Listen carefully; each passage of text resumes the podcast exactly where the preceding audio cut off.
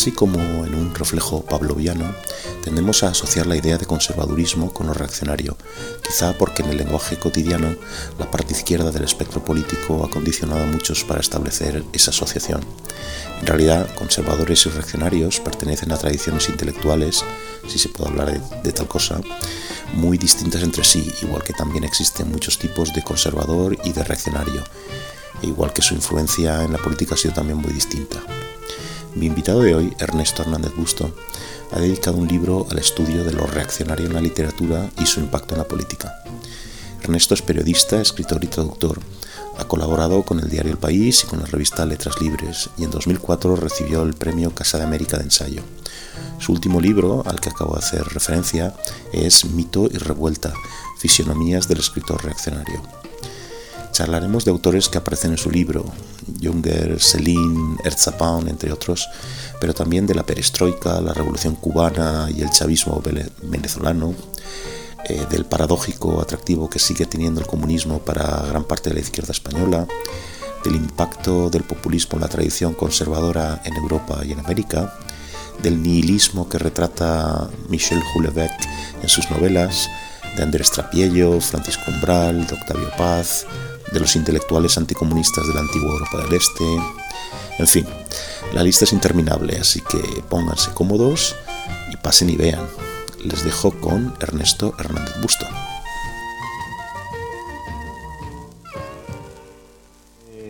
Pues, nada, mira, tengo tu libro aquí. Mito y revuelta, fisionomías del escritor reaccionario. ¿Mm? Eh, y bueno, tu libro no sé si quieres lo puedes un poco resumir, ¿no? Pero para mí como lector, eh, está muy bien estructurada, ¿no? Básicamente tratas de responder a una pregunta principal, ¿no? Y hay muchas otras cosas accesorias, ¿no? Pero esta pregunta de si es legítima la figura del, intelectual de, de derechas, entonces tratando de responder esta, pregunta, pues revisas la obra de y la vida de una serie de, escritores, Ernst Junger y Celine y Erzapound y otros no tan conocidos, o por lo menos no tan conocidos para mí. Eh, y entonces lo primero que te quería preguntar es por qué esta selección de autores, por qué, por qué estos y no otros. Quiero decir, cuando uno estudia el pensamiento conservador, reaccionario, ahora vamos a ir en detalle a estas cosas, ¿no? Eh, pues los nombres como Carl Smith y Heidegger, etcétera, y ya si uno quiere rizar el rizo, pues Joseph de Maistre y Eric Voegelin y estos, pues son los, que, los habituales, ¿no? ¿Por qué esta selección y no otros autores? Bueno, me interesaba básicamente autores que, que estuvieran más cerca de la literatura, ¿no? Si hay pensadores reaccionarios, la lista sería, sería infinita, ¿no? Y filósofos también. La, noción misma del pensador es un poco más amplia de lo que a mí me interesaba. Muchos de estos escritores, en cambio, sirven para, para tocar varios puntos de ese pensamiento reaccionario, pero a mí me interesaba hablar de escritores. Eh, el libro surgió como una reflexión eh, práctica, si se quiere, no como aquella aquella cosa tan denostada por Nabokov sobre los, las ideas generales, ¿no? No es un ensayo que, que, surja de unas proposiciones generales, aunque las tiene, ¿no? Es un ensayo que surge más bien de un trabajo con la literatura y de una reflexión sobre esta especie de paradoja, ¿no? Que es que eh, la mayoría de estos autores, ¿no? En, algún momento llegaron a, tener una influencia eh, central en la, en la cultura de su, de su momento y sin embargo iban a contracorriente del espíritu de, de su época. ¿vale? Me llama mucho la atención, por ejemplo, ahora, te lo digo porque he estado leyendo estos días eh, a propósito de Umbral, ¿no? Es decir, ese modelo que, que representa Umbral me interesa mucho, ¿no? Es un, escritor que, marcó también un estilo, no solo una, una, una figura, un personaje literario, sino también un estilo. Y creo que en su caso iban, iban indisolublemente unidos, puesto que buena parte de, la obra literaria de, de, Umbral es una reflexión sobre, sobre él mismo. Hablaremos de, Umbral también, porque lo mencionas al final, contra Piello y otros, eh, en, refiriéndote al rescate de algunas ideas y autores, ¿no? Pero una cosa que te quería preguntar también es, eh, a mí me parece muy interesante tu trayectoria vital, ¿no? Eh, también hablas un poco de ella en el, en el, libro, ¿no? Tú naciste en Cuba, te marchaste a México, creo, bastante joven, de ahí, pero previamente habías estudiado, no sé si previamente o después, en la Unión Soviética también es algo interesante, previamente. Em, y después de ahí recalaste, pues, yo creo, en Europa, ¿no? Eh, en, España, ¿no? Entonces, toda esta trayectoria vital tuya influye en el motivo de estudio, o sea, en, por qué quieres estudiar estas ideas en estos autores y con esta perspectiva, y si, y si influye, de, de qué modo lo hace, ¿no? Sí, sin duda, sin duda influye. Bueno, esto que parece un poco rocambolesco es un poco el signo de mi, de mi generación, ¿no? Yo pertenezco a una generación de, de cubanos eh, que es conocida como la generación de los 80.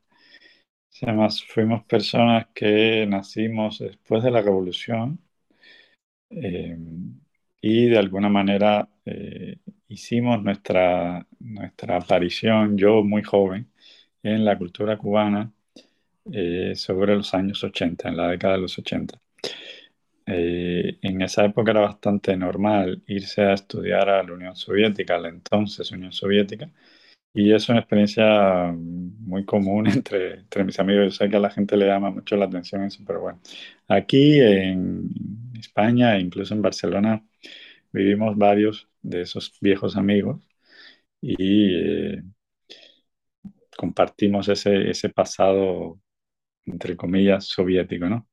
En realidad la, la experiencia de vivir en la Unión Soviética y sobre todo vivir esos años de la perestroika fue eh, muy importante, no solo para mí ni para mis amigos solamente, sino para esa generación en su conjunto. Es decir, es una generación que intenta, eh, yo creo que es la última que lo intenta, ya la, la, siguiente generación eh, de cubanos y de intelectuales cubanos es un poco más, eh, está un poco más separada de cualquier voluntarismo, pero bueno, la mía intentó de alguna manera una reforma de la, realidad cubana, de la cultura cubana, eh, un poco confiando en que eh, algo así era posible, ¿no? Después vino el desencanto, cuando dices algo así era posible, ¿te refieres a lo de la perestroika, la apertura, ese tipo de cosas?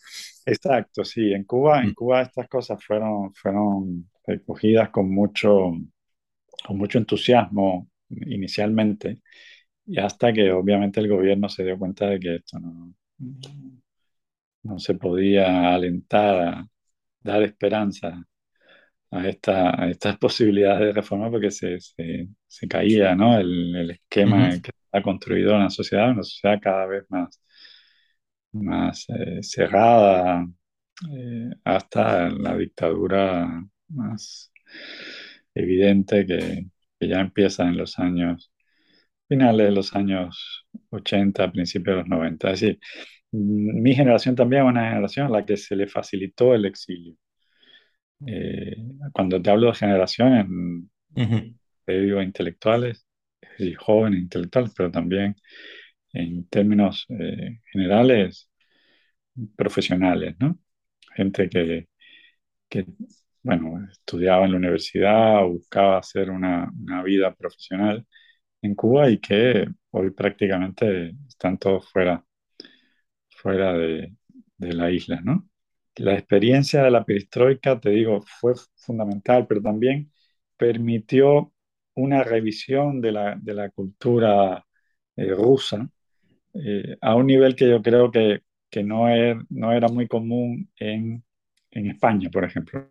La verdad es que eh, el nivel de reflexión de esos años, ¿no? Estoy hablando de principios de los años 90, uh, sobre Rusia, sobre lo que estaba pasando en la ex Unión Soviética, es muy pobre.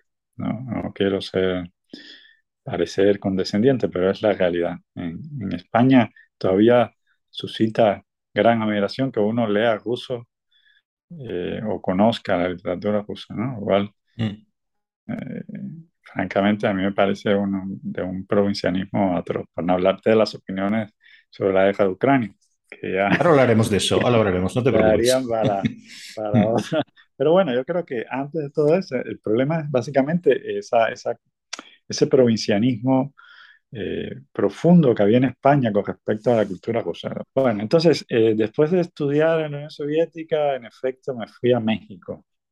Me fui a México, que fue donde hice mi, formación intelectual, ¿no?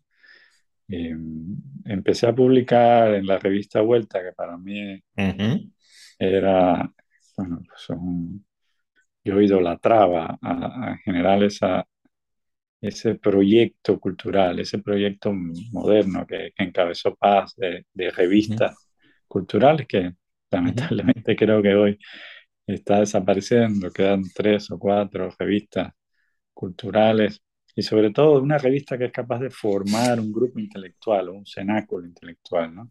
Que Vuelta fue la revista más importante de, todas las revistas culturales que surgieron en esos años, porque yo creo que en España sí era conocida. Quizá no conocíamos a los autores eh, eh, soviéticos, pero, la, pero Octavio Paz, su obra y la revista también. Sí, ¿no? ¿no? sé. Sí, sin duda, sin duda. Paz tuvo una influencia fundamental. Eh, no sé hasta qué punto, bueno, habría que precisar, pero en España sí tuvo una influencia importante, no tanto en sus primeros años, sino después.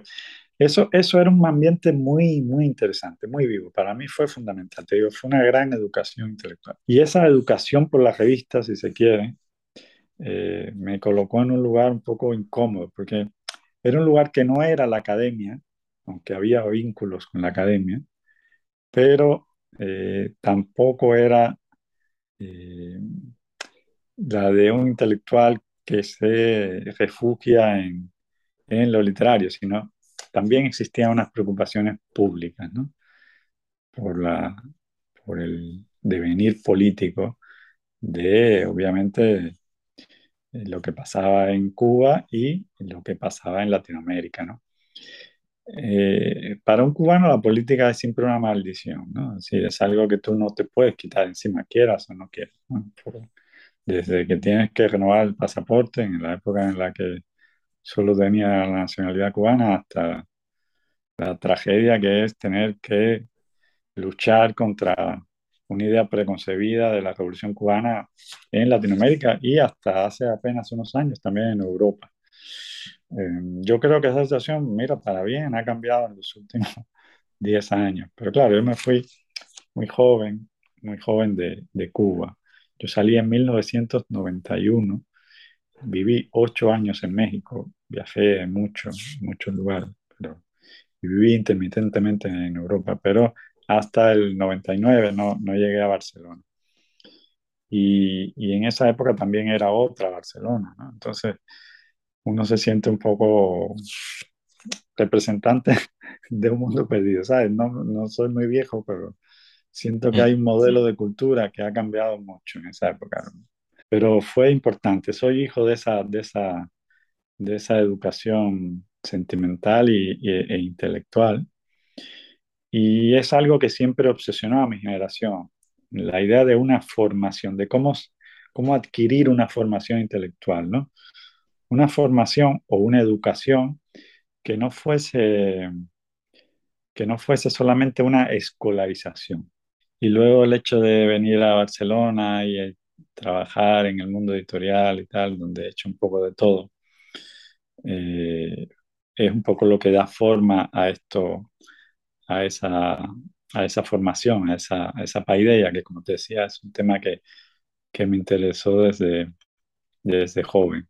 Hay una cosa que sí son todos ellos los eh, autores que tú, del, del, que hablas, de los que hablas en el libro, ¿no? Eh, y, es la y es que son antisemitas. Sí, Entonces, o, lo, son, o decir, o lo fueron, o lo fueron en algún momento. Algunos eh, se negaron de su antisemitismo. Exacto. Sí, sí, sí, hay fases también. Pero bueno, mm. por, por, generalizar un poquito, y ahora, ahora, matizas tú, ¿no? Pero lo que quería preguntar con esto es que este antisemitismo es una condición para ser reaccionario, porque eh, abriendo un poco foco, el antisemitismo no es no es patrimonio de los reaccionarios. Quiero decir, hay una parte de la izquierda radical actual que también lo es, de una forma velada o de una forma muy obvia, ¿vale? Y no suele, suele colgar la etiqueta de reaccionaria. Algunos autores sí, como Félix Ojero y su libro sobre la izquierda reaccionaria, etcétera, ¿no? Pero quiero decir, esto es una cosa mm. minoritaria. Consideramos que el reaccionario es derecha, por eso ligaba esta pregunta con la anterior, ¿no? Quiero decir, pero este antisemitismo lo podemos encontrar en los extremos, en todos, ¿no? Sí, incluso en los conservadores. Es una cosa curiosa, porque no es solamente eh, un patos reaccionario, un rasgo del, modelo reaccionario del intelectual. También conservadores, digamos así, más calmados, eh, tienen eh, componentes de antisemitismo. es, el antisemitismo fue casi una visión del mundo en un periodo de entreguerras. Es algo que hoy eh, se olvida o se trata de, dejar a un lado, pero abarcó por igual autores de diferentes signos ideológicos, eh, de izquierdas y derechas, como dices tú, y de diferentes talantes. No sé, pienso por ejemplo en Eliot, ¿no? Eh, T.S. Eliot, que es un autor evidentemente conservador, pero que yo no me atrevería a calificar de reaccionario por... yo tampoco. Pero, lo veo de otra, tiene otro talante. Uno de los otros que tienes aquí, que sería Junger, que creo que sería difícil asociarlo con, con antisemitismo. No, no, no, es tan difícil. ¿Tú crees que no? No le, gusta, no le, gusta, recordarlo, pero bueno, participó de un, de un modelo eh, generalizado de, eh, bueno, si se quiere, racismo espiritual, ¿no? Eh, desde luego, Junger no, no hablaba de las razas semíticas, tenía una comprensión eh, más compleja del tema, pero llegó a publicar, sí, conferencias y a estar bastante involucrado con... con mm. Era muy difícil realmente formar parte del Tercer Reich y eh, Mm. está completamente al margen del antisemitismo, ¿no? Yo sé que los, los yo no lo soy, eh, lo, digo porque últimamente he releído el, libro de los, de los eh, creo que era Titanes Venidores, ¿no? Eh, Titanes Venidores, que, está, que es, que, es, una serie de entrevistas con unos periodistas italianos, perdón, unos, sus traductores italianos, etcétera, ¿no? Entonces, justo las preguntas, que como son varias sesiones de preguntas, pues, algunos temas son recurrentes, ¿no? Entonces, cuando se tratan los temas del antisemitismo, uno lo rechaza totalmente, ¿no? Esas acusaciones. El último, el último Junger, el último Junger Junger es un autor que, hemos visto levantarse ante nosotros eh, a través de un proceso literario y de autorreflexión espectacular. Es un caso único. Eh, no solo por, por haber vivido tantos años, sino por haber abarcado eh, todo un periodo fundamental sin remordimiento. es un caso muy raro. Exacto. Eh, pero el joven Junger eh, está vinculado al proyecto de revolución conservadora que lleva el antisemitismo en su ADN. Todos estos autores, tanto Junger como Heidegger, como otros. Smith, por ejemplo. Mm. Sí, Smith. sería distinto, ¿no? Sería un caso un sí, Smith era un politólogo y creo que sí tenía, tenía clarísimo eh, qué era lo que le ofrecía la opción del, del Tercer Reich. Es, es, curiosa la, la, influencia de Schmidt luego en Strauss y todo eso, ¿sabes? En Leo Strauss, que es un pensador fundamental luego en, en la tradición norteamericana. Pero sí, Schmidt, Schmidt era, era un hombre de partido, digámoslo así. ¿Por qué? Porque su pensamiento, su filosofía política correspondía a una, a una sociedad como la que proponía el Tercer Reich. Yo creo que eso no es tan evidente en Heidegger y, y desde luego no lo era en Jung, que pudo ver de cerca en, en qué se iba a convertir el nazismo, ¿no?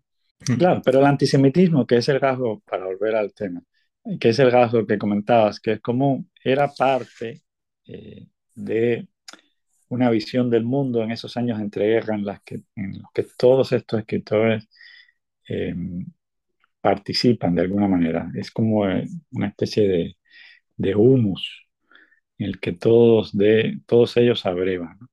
Em, no hay un solo antisemitismo. ¿eh? Creo que eso es algo importante. Es hay una hmm. tradición antisemita, pero hay distintas maneras de ser antisemita. A su vez, podríamos decir que más allá de esta tradición con diversas variantes o cómo se vive, etcétera, etcétera, este antisemitismo que yo mencionaba antes de la izquierda radical hoy en día entonces estaría totalmente desconectado de esta tradición, si podemos llamar la tradición antisemita dentro del conservadurismo, ¿no? Porque parece que no parte de las mismas bases, ¿no? O sea, cuando eh, algunos portavoces de ese magma que es Black Lives Matter dice eh, cosas que son tremendamente antisemitas, incluso alguna representante en el Congreso americano también, eh, mm. etcétera, o, estas críticas de esos movimientos alternativos, supongo que pasa por el también del colonialismo hacia Israel, entonces estamos hablando una cosa distinta? ¿Es un antisemitismo distinto? Eh, evidentemente, el, antisemitismo de izquierda, aunque está lleno de clichés que ya se pueden encontrar en la tradición norteamericana de los años 30, 40, obedece, yo creo, a una reapropiación postmoderna de, de muchos de esos tópicos y obedece también a una reacción anti-sionista. Es decir, el, hecho de, solidarizarse con la causa del pueblo palestino, como, mm, que es una de las típicas banderas de esa izquierda uh, postmoderna, eh, implica obviamente una crítica a la manera en la que se ha establecido la, política del Estado de Israel, ¿no? del sionismo contemporáneo. Entonces, eh, yo no me lo tomaría demasiado en serio como, como ninguna de estas apropiaciones postmodernas. Creo que, que sí hay un, un substrato mm, antisemita mm, en la formación de nuestra modernidad, que es algo que no hay que evitar, que es algo de lo que se debería hablar más. Eh, lamentablemente hay muchos tabúes con este, con este tema, pero hay que entender, por ejemplo, lo que la figura de, del judío representaba para diferentes tradiciones intelectuales, ¿no? Una cosa era el judío visto desde Mitteleuropa, desde ese mundo, otra cosa era el judío visto en Estados Unidos, otra cosa era el judío visto en Francia, eh, a, raíz de toda la, la tradición Dreyfusista y de antes, ¿no? Es decir, cada país tiene, por así decirlo, cada una de esas tradiciones, porque no son solo países, son también tradiciones intelectuales, ideológicas. Tiene su, su propio asunto con el antisemitismo. No es lo mismo el antisemitismo en Rusia que el antisemitismo en Francia. Y no es lo mismo el antisemitismo en Francia que el antisemitismo en Estados Unidos, donde, por ejemplo, Pound tiene toda una teoría de eh, qué es lo que había detrás de, de la ah, clase pudiente norteamericana judía, que él asociaba con un, gran mecanismo, ya sabes, de usura. Eh, sin embargo, tuvo muchos benefactores judíos, por cierto. es una paradoja. De las, paradojas, mm. sí. Y, tiene reflexiones interesantes en los cantos sobre varias de estas figuras. Hubo un momento en que, por ejemplo, el judío fue el diletante, ¿no? Es, curioso. Otra vez fue el desenraizado, ¿sabes? Alguien que no tenía una raíz. Eh, contribuía por ello un peligro para, para las afirmaciones nacionalistas. Claro, es puro eh, cosmopolitismo. hay, exacto, hay muchas, muchísimas eh, maneras en las que esa tradición y ese sustrato antisemita se expresa. Desde luego, eso no desaparece. Yo creo que en España es especialmente visible esta cosa de que se llama la superioridad moral de la izquierda, ¿no? Que está por todos lados, ¿no?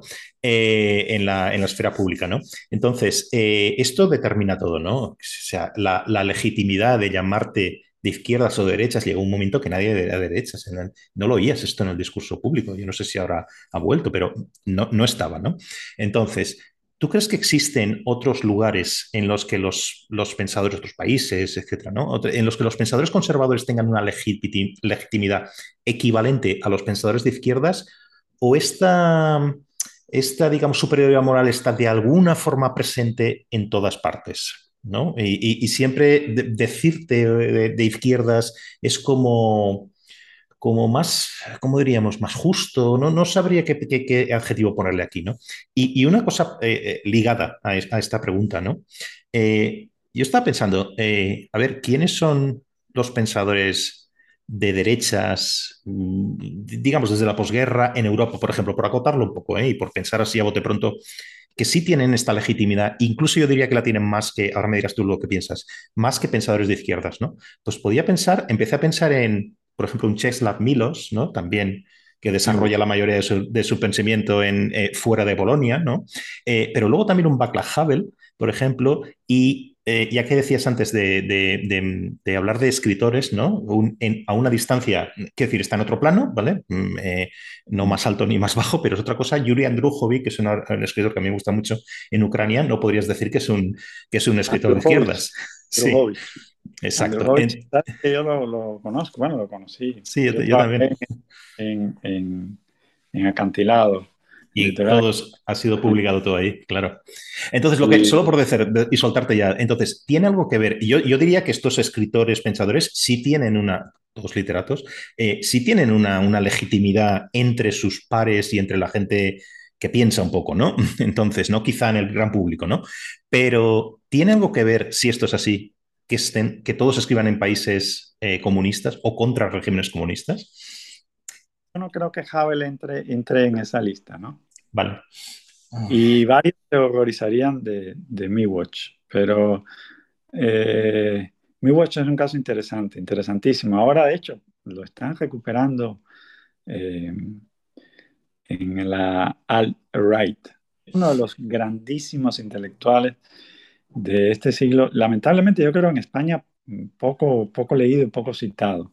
Yo creo que el privilegio, supuesto privilegio intelectual de la izquierda, eh, tiene que ver con el origen del, término intelectual. Eso lo comento ahí en el libro y creo que queda bastante, bastante claro. ¿no? Eh, el intelectual, la idea intelectual surge en contra de la derecha. Entonces, eh, la tradición del intelectual público militante florece en Francia ah, y de ahí eh, adquiere ciertos matices que no llegan a todos los lugares. En España, por ejemplo, a mí me asombró que era uno de los pocos lugares, viniendo de México, donde ya te digo, viví ocho años, donde no podía decir que era de derecha sin, sin complejos, sabes, ya lo de facha estaba tan, ya estaba tan aplicado que ya se convirtió en broma, ¿no? Creo que eso pasó aquí y creo que, que es, es, una deriva interesante. Yo creo que España es uno de los pocos lugares donde es perfectamente demostrable que la izquierda no tiene por qué ostentar el, el patrimonio de la, de la intelectualidad, es decir, salvo en algunos delirios de Jorge Galde y compañía. Es decir, mm, creo que, que hay que es una, es una paradoja, como creo que comentabas, no sé si era la entrevista con Daniel Japó o algo así, que precisamente Herralde, que, con lo que ha editado, eh, saliera con estas declaraciones, ¿no? Que esa, esa izquierda tenía el patrimonio de esa intelectualidad, esa legitimidad, ¿no? Creo que no es tan inocente tampoco esta, esta declaración de, de Herralde sobre qué era lo que buscaba. Creo que Herralde ha ahora tratado de conectar su, su colección de ensayos con otro tipo de cosas, con la, la tradición de los beats, con aquella tipo de crónica, con Enzensberger, sí, con esos autores que a él le gustaban en los años 60, pero posiblemente no, no haya leído eh, bien a otros autores que él también ha editado y que hoy son referencias muy importantes, ¿no? No sé, Calazo, Ulbeck, etc. Entonces, ya tenía Racionero y Escotado, casi todos los libros de Escotado hasta que pasó a Espasa lo recitaba ah, anagrama. Escotado, Escotado es un libertario y yo creo que hay un serio problema para poder entender cómo encajar eso eh, las derivas de los libertarios en España, que son muy interesantes, ¿no? Yo incluso te diría que alguien como Sabater pasa de ser un intelectual evidentemente de izquierda a ser un intelectual libertario y ahora la izquierda no lo reconoce como, como de los suyos, ¿sabes? Cosa que él, se cachondea de esto, ¿no? Y él dice que, lo, que, lo, que quiere es no ser un, como, como lo decía hace años, ¿no? Que pasó de ser un izquierdista y que le gustaría no acabar como un, un conservador malhumorado o algo así, no sé, él creo que utilizaba otras palabras, ¿no? Eso es, eso es el nervio de lo intelectual, justamente ahí está el nervio de lo, de lo intelectual, de, de aquel que es capaz de llevar la contraria, ¿no? Entonces, en ese sentido, eh, todo depende de dónde se coloque el, listón, ¿no? Yo no creo que, haya ningún privilegio eh, de la izquierda, al contrario, creo que ese privilegio, visto desde hoy, no es lo mismo verlo eh, a raíz del caso Dreyfus que tantos años después, ¿no? Pero yo creo que hoy cualquier privilegio que se le quiera otorgar a la, a la izquierda, cualquier privilegio intelectual, necesariamente tendría que pasar por las orcas caudinas de que ese intelectual no ha acabado de valorar el fracaso de la tradición comunista. Entonces, en Francia hubo una revisión muy profunda de, esos temas. se, se, criticó que gente como Sartre, como el propio Git, que hizo una autocrítica interesante o como algo, no pudieron, no, no fueron capaces de lidiar, de lidiar con, con lo que representó la debacle que representó el comunismo, las últimas consecuencias del comunismo, que obviamente pasa por el estalinismo y mucho más. Creo que en ese sentido Rebel es una figura fundamental, porque Rebel San François Rebel es el que dice, óigame, pero si usted es un intelectual, usted no puede ser un intelectual anti-Dreyfus, eh, ni Dreyfusat. Eh, hoy en día, tendría que analizar el gran fenómeno de nuestra época, que es qué pasó con el comunismo. Entonces, muchos pasan por encima de eso y por supuesto entonces se les puede otorgar un patrimonio pero yo creo que después de ver el papel que jugaron los intelectuales de izquierda en eh, relación con el estalinismo o en relación con eh, otros fenómenos, pienso por ejemplo la relación de Foucault con el último Foucault con, el régimen iraní y esas cosas. nadie que revise eso de manera seria le puede otorgar ningún privilegio a, la, a la izquierda, ningún privilegio intelectual. Eh, al contrario, de la misma manera que se ha revisado la relación con el fascismo y con el nazismo, está aún pendiente, me temo, de hacer una revisión más profunda de la relación de eso, de esa tradición que Halde defiende o que cualquiera podemita poco ilustrado puede venir a azotarnos. Eso es una, es una redundancia por no hablarte ya con el chavismo. francamente, ¿cómo te vas a tomar en serio intelectualmente a alguien como, no sé, monedero, ¿no? Sin embargo, esto aquí hay, hay dos planos. Una cosa es lo que tú estás hablando en un plano, digamos, intelectual, que yo creo que está totalmente divorciado del uso habitual, ni siquiera de la expresión, sino de la asunción no sé si llamarlo popular sería demasiado, pero digamos, es un uso popular, digamos, ¿no? De, esta, de esta idea que, simplificándola muchísimo, sería ser de izquierdas es bueno y ser de derechas es malo. no sé, no sé si es simplificado demasiado. Pero es que esa función. Pero nadie, nadie, está, nadie está haciendo la, esto que estás diciendo, esta revisión, pese a numerosísima obra académica y de divulgación sobre todo lo que tú estás diciendo, archidemostradísimo, ¿no? Del papel de los intelectuales, de los resultados de las ideas que defendían, etcétera, etcétera. Es decir, aún así, todavía tenemos en un uso habitual en el discurso político, que discurso político no quiere decir intelectual, ¿no? De izquierdas es bueno, derechas es malo. Sí, bueno, es un poco la... Y no, y no digo que sea al revés, lo, cierto, no digo nada de eso. Por eso, no me gustan los, los lugares comunes, justamente es que claro.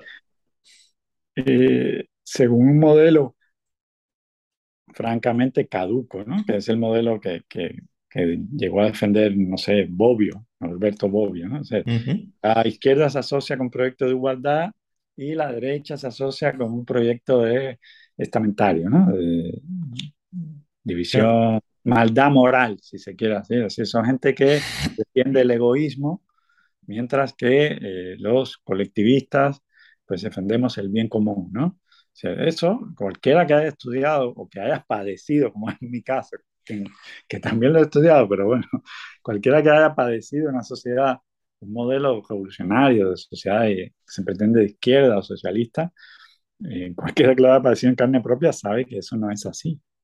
Decir, que, que en realidad la utopía esta de la izquierda acaba alimentando el sueño de, de sociedades profundamente represiva, autoritaria, etcétera, ¿no? De ahí, de ahí mi pregunta inicial, ¿no? Que si hay algún lado en el que las cosas no sean como son, por ejemplo, en España, respecto a estas simplificaciones y estos lugares comunes. Quizá, no sé, estoy pensando, un Reino Unido, un Reino Unido anterior, o eh, se respetaba más a intelectuales y escritores, no olvidemos, de, derechas. Reino Unido es un caso aparte, sin duda, porque es, es un imperio de la tradición eh, conservadora, ¿no? Es un país anclado también en una tradición diferente que no pasó por el Dreyfusismo, si se quiere. En Estados Unidos es diferente, eso, pero para peor. Mm. Pero ahí se analizan esos términos de otra manera.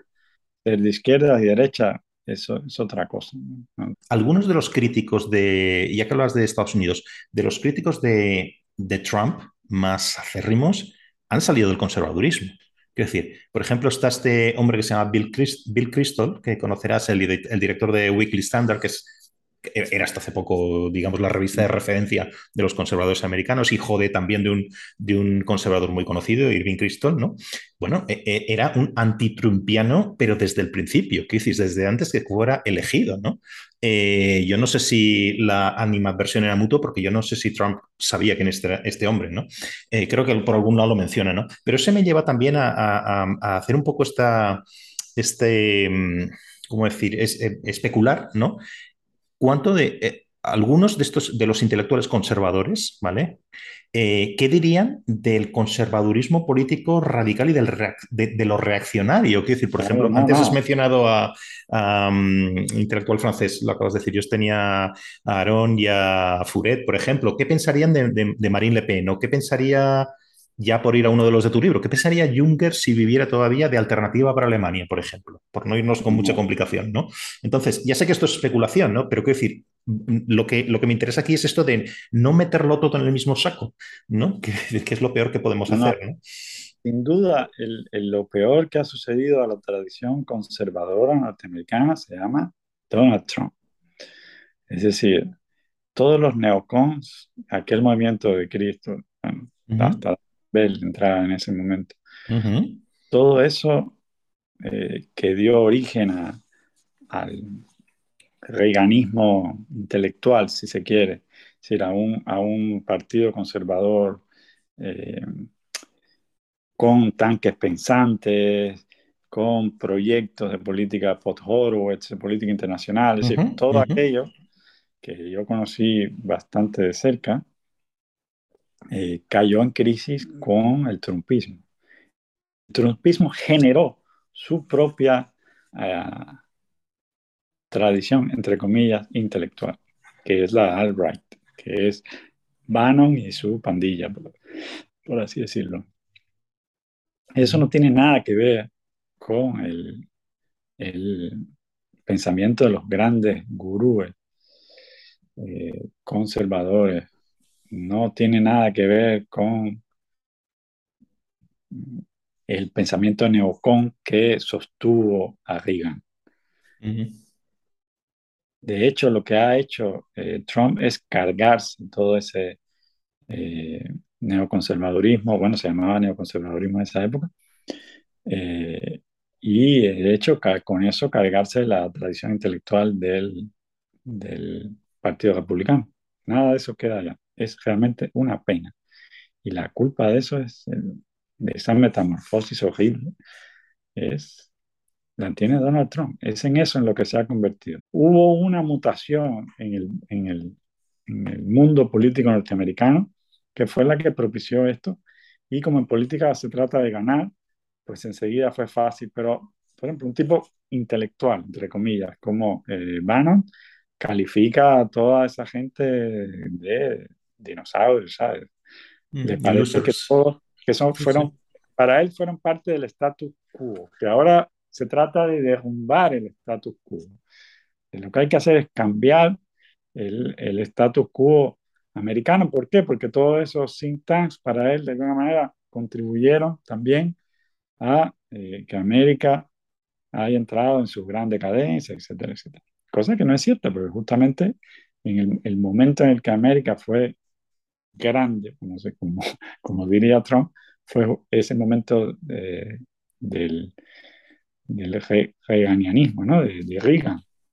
Y todo esto que estás contando, ¿cómo se articula en Europa? ¿Crees que pasa un poco lo mismo? Porque antes has mencionado a, a Rebel, ¿no? Pero también Raymond Aron y Jean-François Fourré, y si quieres en el mundo anglosajón, incluso un Scruton, ¿no? Tan criticado incluso póstumamente, ¿no? Es decir, esto representa una idea que no es a pesar de, por ejemplo, que Scruton sí defendía la idea porque él era muy nacionalista, nacionalista en un sentido no como se entiende el nacionalismo en España, en otros lugares, sino de otra forma, más bien patriotismo, como lo quieras llamar, ¿no? Aunque, aunque llegó a defender el Brexit, por ejemplo, pero desde luego no tenía nada que ver con las bufonadas de Johnson, ni, ni Aaron tiene nada que ver con nada de lo que pasa en esa derecha que, ha quedado en, Francia. Creo que la idea de Europa, eh, de lo que iba a ser Europa, y lo que acabó siendo Europa es, es parte del origen de una crisis de representación. Hay una crisis de representación.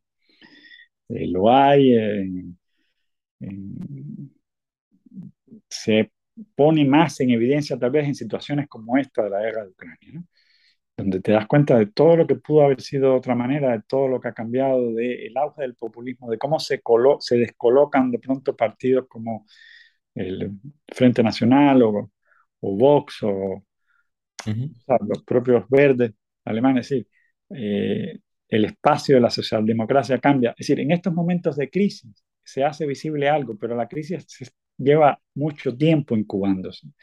Y es una crisis que, eh, mal que nos pese, anuncia otra época de la política. Yo creo que eso es algo que eh, no estoy seguro que es una época mejor, pero sí estoy seguro de que ya hay otra época de la, política. No creo, como se ha dicho por ahí, en que la democracia está agotada. Sí.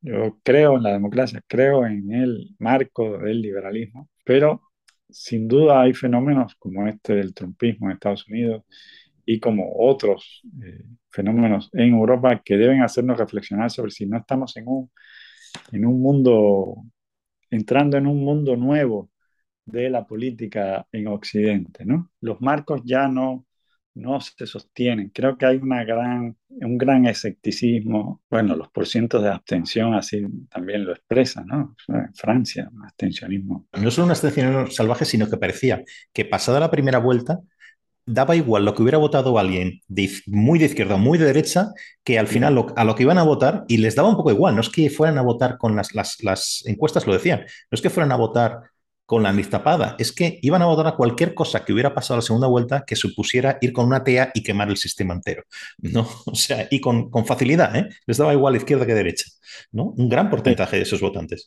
Eso, ese sentimiento de nihilismo burgués porque no es un nihilismo salvaje, es un nihilismo, es un cómodo nihilismo. Yo creo que en las novelas de Woodbeck está muy bien explicado. muy bien explicado. O sea, ahí sí te digo que una vez la literatura nos, nos ilumina sobre ese tipo de, de sentimiento de lo europeo medio, ¿no?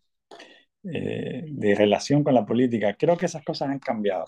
Si aquí se hubiera escuchado más a los cubanos que llegaron desde que están llegando aquí desde los años 60, si se hubiera escuchado más a los venezolanos que están llegando también desde hace bastantes años ya, lamentablemente, con el chavismo, pues yo creo que habría un poco más de desconfianza para toda esa, esa eh, filosofía podemita del, de la bondad eh, chavista o, castrocomunista, ¿no? Es decir, creo que eso, en ese sentido España a veces debería dejar de mirarse un poco el ombligo, ¿no? Y, darse cuenta de que hay muchas otras experiencias.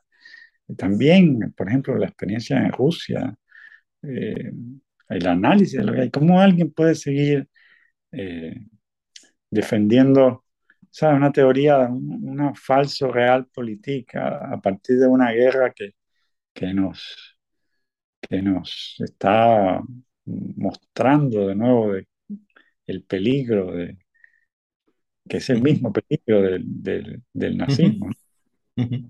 ¿Cómo pueden dejarse mm. engañar por una propaganda tan vulgar? Santo Dios, es, cuesta, de verdad, cuesta entender. Yo creo que en ese sentido España tiene que dejar de mirarse el ombligo, insisto. Eh, ser, dejar de ser tan provinciana, creerse que sus debates son los debates y eh, mirar un poco más allá. Creo que eso es, es importante también para el panorama político español. ¿Tú crees que es un nihilismo de, de, personas malcriadas y, aburridas, en el fondo. Estamos hablando de generaciones, y yo creo que esto se extiende también a Europa. Yo creo que la cuestión es de grado. ¿eh? Eh, generaciones que afortunadamente no han vivido guerras, eh, no han vivido dictaduras. ¿Tú crees que, este nihilismo nos lo podemos permitir porque realmente no hemos visto nada de esto? Algo, algo de eso hay, pero también me aburre un poco esa tentación de siempre culpar a los jóvenes de la, de la... Bueno, jóvenes y no tan jóvenes, estoy hablando de, de todos. No, sí, aquí en, España se joven hasta, hasta, los 40 años. Eh, sí, pero esa generación anterior, ¿no? La generación esa que rompe en la política con el 15M. Yo creo que lo que hay a veces es una gran ignorancia. Me, me, duele, me duele reconocerlo, pero ¿cómo es posible que gente que salía de la Complutense, con másteres en filosofía, es decir, los de Rejón, los Pablo Iglesias, se hayan dejado y se hayan embarcado en el proyecto, en un proyecto como, como el chavismo, hayan cobrado de todo eso, eh, metafórica y me temo que también no metafóricamente, se hayan agarrado con cuatro clavos a la clavo y a cuatro referencias intelectuales más para volver a proponer la revolución, ¿sabes? Es, es como una, una especie de, con referencias latinoamericanas, señor, a ver, escuche lo que está pasando en Cuba, no vaya a oír a, a tres funcionarios del gobierno, ni venda lo que el paraíso del turismo revolucionario, Cuba y Chávez y Venezuela, pero también la Argentina del peronismo, que, que, parece un ciclo que no acaba nunca, ¿no? Es que lo que, lo que estamos viendo, y también tenemos mucha gente aquí de, de españoles de Argentina que también hablan, hablan y no se les escucha, ¿no? Quizá, ¿no? Pero me, perdona, yo estoy totalmente de acuerdo con esto que estás diciendo, pero quiero decir que creo que no eh, em, solo ocurre en España. ¿eh? Pero ¿qué hizo la universidad? ¿Qué hizo esa Complutense? Que dio, a mí me da curiosidad intelectual. me estoy mordiendo la lengua con esto que estás diciendo, porque, porque esto nos llevaría a otro, a otro tema sobre qué es lo que hace la universidad y qué es lo que hace la universidad de niveles. Y, eso es, es, un tema muy interesante y veo que no se discute lo suficiente, es decir, el papel de la universidad en la crisis del pensamiento político Que, atraviesa hoy en día esa generación, ¿no? Eh, bueno. Es que vale la pena debatir en algún momento con, con sus protagonistas. Una universidad en un país, digamos, en una democracia liberal, en principio debería dar lugar a una la mayoría de, los, de la gente que está en la universidad, gente crítica, gente que supiera pensar y, que, y, gente que, que, sabe analizar información y que tiene y que sabe ser, eh, decir que está formada, ¿no? Yo creo que ese no es el caso. Pero por volver ya a cosas muy concretas de, de tu libro, la, parte final, ¿no? Creo que lo hemos mencionado al principio. Eh, te cito así muy por encima, no literalmente, ¿no? Pero tú decías en un momento dado que, hablando de los autores que, de los que hablas en tu libro, etcétera, y, en general de otros autores que llamas, que eran hasta hace poco marginales, tú reconoces ahí la labor de, autores, has mencionado Umbral antes, de Andrés Trapiello, por ejemplo, de Javier Cercas, todos de ellos hablas hacia la parte final, que como se interesan de esas, por esas figuras hasta hace poco marginales. ¿no? Sin embargo, ¿no te parece una paradoja otra más que, por ejemplo, eh, la labor de Trapiello Estoy pensando ahora, por ejemplo, las armas y las letras o los libros que ha escrito sobre la guerra, eh, sobre la guerra civil, etc. Eh, le granjearan el año pasado la acusación de revisionista también a Trapiello, ¿no? Eh, cuando le dieron la medalla, la medalla municipal. Y entonces a el PSOE, no estamos hablando ni siquiera de Podemos, protestó básicamente diciendo que Trapiello, Trapiello era un tipo muy de derechas. Personalmente no es una persona de derechas en absoluto, pero esto es lo de menos. Es que esta cuestión es la de menos, donde esté él. ¿no? no, Yo soy un lector muy agradecido. Creo que Trapiello, en efecto, hizo un revisionismo magnífico, uno de esos revisionismos geniales. Pero fíjate cómo usas tú, usas de forma elogiosa, elogiosa la palabra revisionismo. Era el mismo término que el Partido Socialista utilizaba para decir, este es un facha. Hizo un revisionismo fenomenal porque acabó con décadas de, enseñanza parcial y de, crítica de medio pelo, ¿no?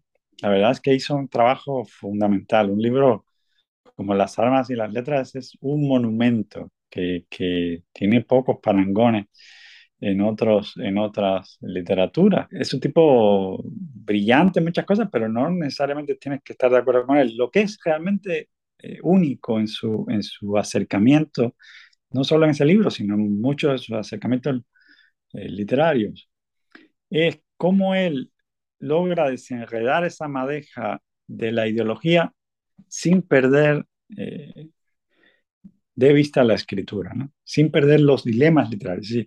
él desentraña esa manera en que se entrecruzan los dilemas literarios y políticos. Y eso eh, creo que es muy difícil de hacer. Fíjate que, la, que seguir con tu, con tu tesis, ¿no? La, la única forma que tuvo la izquierda, la izquierda no en general, si los partidos políticos representados en el Ayuntamiento de Madrid de criticar ese reconocimiento a, a Trapillo fue no leer su libro, porque le admitieron que no lo habían leído. Quiero decir que fue un vaya papelón, ¿no? Cuando los entrevistaban, ¿no? sí, es que se lee poco. ¿eh? Oye, un libro una, una última cosa eh, que literalmente coincide con, la, con, el, con, el final de, tu libro. ¿no? Eh, yo no es, no es, algo a propósito, debe haber algo eh, eh, inconsciente ahí, pero siempre hago unas últimas preguntas en estos programas que abrirían de nuevo otra vez el programa, ¿no? Que nos abriría o nos emplazarían a un nuevo programa, ¿no? En la, en la frase, literalmente la frase final de, tu libro, mencionas la historia intelectual del siglo XX y, hablas de sus constantes devaneos entre el mito y la libertad, ¿no? A mí me, me chocó un poco por lo siguiente, por algo que porque esa frase la oímos, pero formulada de otra forma, ¿no? Eh, decir, lo que siempre vimos es que la historia va del polo de la libertad al de la igualdad. Sin embargo, tú aquí hablas del mito, ¿no? ¿Estamos hablando de la del mismo debate? ¿Es, ¿O está sustituyendo igualdad por mito? O, estamos hablando de otra cosa totalmente distinta? No, estamos hablando de, esta pregunta, que es un poco la pregunta que, aparece hecha por Simon Chama en el exergo que yo uso en el ensayo de Vasconcelos toda cultura, toda eh, construcción imaginaria de la sociedad ah, requiere del mito. Es, es, inseparable de este. Puedes decir que la política ocupa lugares que antes eran de lo sagrado, puedes eh, verificar el largo proceso de secularización, pero la presencia del mito siempre está ahí. Y el mito, ah, para decirlo burdamente, porque estamos terminando, hay que cogerlo con pinzas. El mito lleva consigo una, eh, un vínculo con lo sagrado, que es un vínculo amoral, que es un vínculo eh, que requiere de una idea del humano que no tiene que ver precisamente con el humanismo y tiene otros peligros que han eh, precisado los mitólogos. Entonces, toda cultura, si toda cultura requiere de esto, de este sustrato, o es inseparable de este sustrato, ¿cómo en una sociedad moderna, como la que se empieza a construir eh, con la Revolución Francesa o a partir de la Revolución Francesa, cómo encajar el mito? Hay un libro que Serendipia, Serendipia, ¿no? Lo compré justo antes de, conocer el tuyo, que es este de los antimodernos, de, de Compañón, que tratas mucho, y esto quizá nos daría para otra charla también, pero siendo honesto, no lo he leído todavía. La verdad es que encontré la referencia en un libro de Mauricio Wiesenthal que, que hablaba, hablaba de él, y luego justo después em, em, empecé tu libro y ahí estaba también, ¿no? Quiero decir, bueno, yo no soy muy, creo en estas cosas, pero hay, aquí hay un signo del cielo y tengo que leérmelo. No, no, libro maravilloso porque, bueno, ya viste que yo hablo mucho de él. Por eso. Se editó después, por suerte, que yo publicara la primera edición de este, porque tiene muchos temas en común. Ahora he visto que ha salido otro nuevo que se llama El estilo reaccionario. No me acuerdo el, autor, pero es la nueva adaptación de, de la rentrée literal. Muy bien. Oye, pues eh, muchísimas gracias, Néstor, y eh, que vaya muy bien el libro, Mito y Revuelta, ¿vale? Y que genere mucho debate sobre esto, que me parece interesantísimo. Y un fuerte abrazo. Igualmente.